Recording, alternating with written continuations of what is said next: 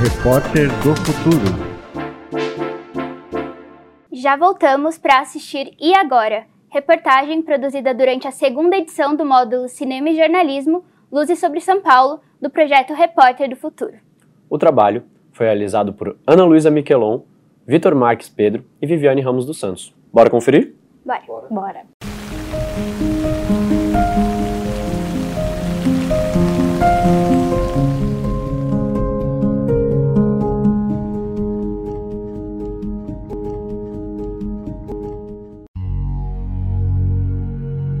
Quando eu vim pra cá, eu tinha mais ou menos por volta de 12, 13 anos. Eu cheguei aqui, quem me acolheu foi a tia Luísa, né? Que foi a, a coordenadora, na época, era gerente na época do, do abrigo. Nessa época que eu cheguei aqui, eu cheguei bem assustado, porque era totalmente diferente, eram pessoas novas e com sempre com muitas mudanças que tinham, eu acabei ficando meio assim. Só que a tia Luísa, ela me acolheu e ela ela falou assim, ó, aqui vai ser um pouco diferente da, dos lugares que você morava, é, porque aqui a gente vai preparar você para quando você sair. Aí eu fiquei meio assim, eu falei, mas vai demorar ainda para eu sair lá. Não, mas você vai sair daqui tantos anos e você precisa estar tá, tá preparado. E, foi daí que ela me, praticamente me preparou até o último dia. E ela preparou em todos os sentidos, tanto na cozinha, como arrumar casa, como cuidar é, da própria casa, a, arrumar o quarto, a, dobrar roupa, eu não sabia dobrar roupa, não sabia cozinhar. E tudo isso foi um preparo para mim. Antes de eu sair, eu tava, tava um pouco um pouco nervoso porque eu não sabia eu não sabia como que era, né? Eu sempre eu sempre morei aqui dentro, eu nunca tive a oportunidade de sair de vez, entendeu? Então todas as vezes que eu todas as vezes que eu saí era para ir para escola. Morei 18 anos da minha vida no abrigo, né? Não só aqui, mas morei em outros lugares. Então não tinha não tinha caído ainda, não tinha noção ainda de como seria. Quando eu pisei, dentro, quando eu tipo olhei para para trás aqui e falei, a tia falou, é acabou, né? Tipo, a sua trajetória aqui agora é com você mesmo. E a gente foi até lá com minhas coisas e eu não sabia, eu não sabia por onde começar. Eu, quando eu completei meus 14 anos, a, a tia Luísa, que era a coordenadora, ela falou para mim, ó, agora a gente vai procurar um local para você poder trabalhar como jovem aprendiz, para que quando você saia daqui com 18 anos, você saia preparado. Então a gente foi lá no CE e me cadastrei e pouco depois eu consegui um emprego. Então, até o diabo tinha Luiz porque ela não deixava gastar nada, nem um centavo da minha conta. Ela falava: Não, você não vai gastar. Eu comprar uma camisa, comprar um tênis, comprar não sei o que, não, não vai gastar com nada. Um celular, não. E, e aí eu juntei, né, graças a ela, é, foi meu anjo da guarda.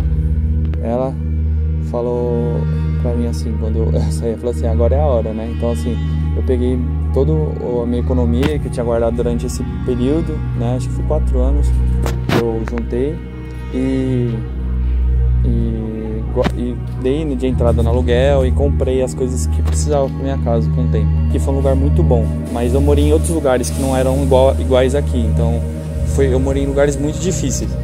É, foi, foi muito complicado mesmo. É, muita coisa eu passei que tipo, não desejo para ninguém, sabe? Quando eu saí, foi difícil, foi, foi, foi, uma das, foi uma das piores fases da minha vida, porque era eu, era eu por mim mesmo e ah, eu tinha conselho, a tia me aconselhava, falava, eu, às vezes eu vinha aqui, mas era difícil porque eu estava acostumado com casa cheia, acostumado que tinha comida no horário, tinha tudo no horário e eu tinha que acostumar com aquilo. Era totalmente, era uma realidade totalmente atípica. Eu não sabia como, eu não sabia por onde começar.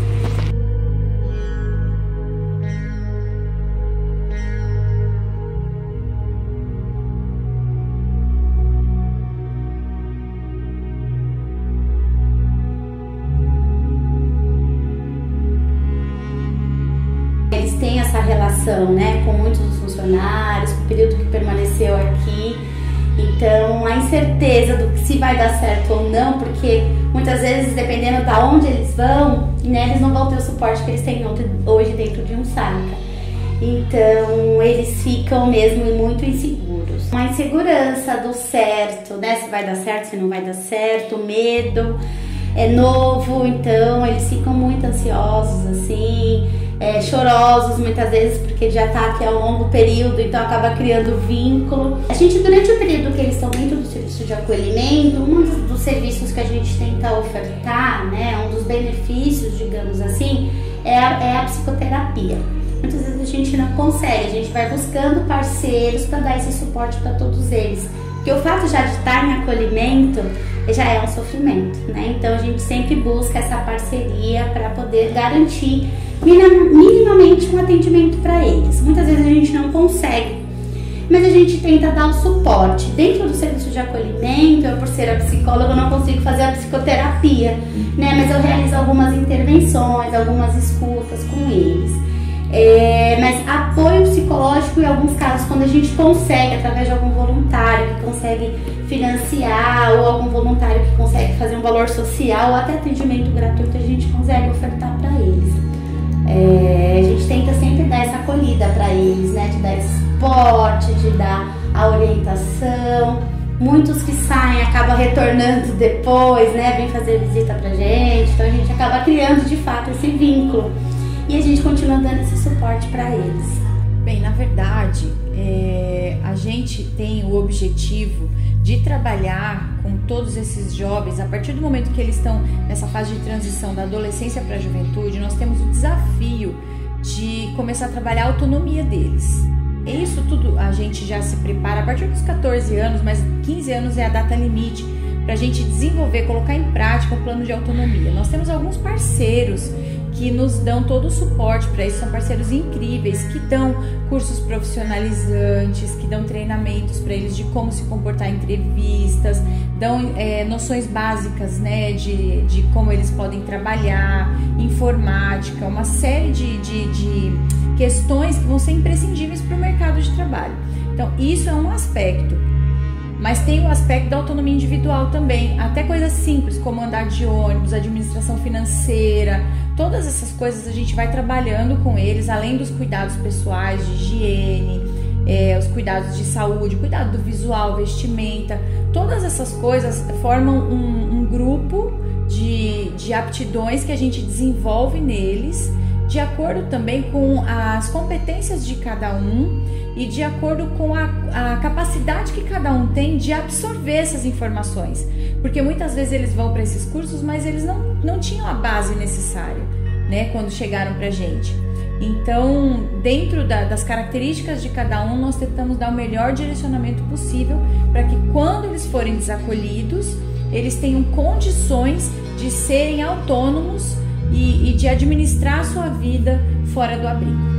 Existe um perfil de crianças que são acolhidas e que infelizmente é a grande maioria das crianças que chegam para nós, que são crianças pretas. E essas crianças pretas mais velhas são as mais difíceis da gente conseguir colocação. Tem muitos casais que se aproximam querendo uma adoção tardia, que é a, a gente considera a adoção tardia a partir dos 9 anos de idade. Então tem muitos casais que chegam. E aí a gente tem um outro critério que a partir de todo o histórico de vida dessa criança, se ela tem muitas experiências de sofrimento, de violência e, e que acabam influenciando o comportamento dela, então isso também dificulta um pouco mais. Então, os, em geral, meninos pretos a partir de 9 anos é o perfil mais difícil que a gente tem para colocação em família substituta.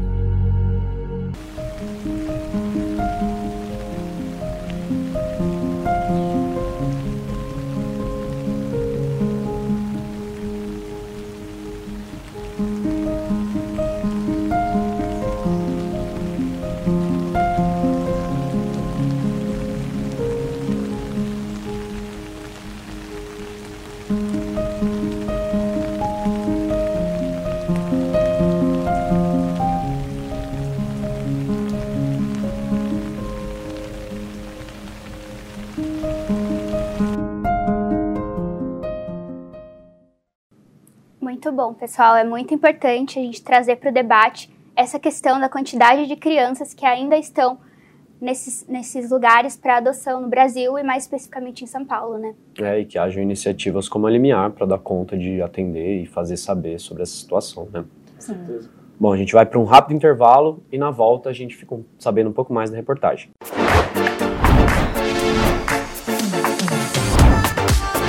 Repórter do Futuro.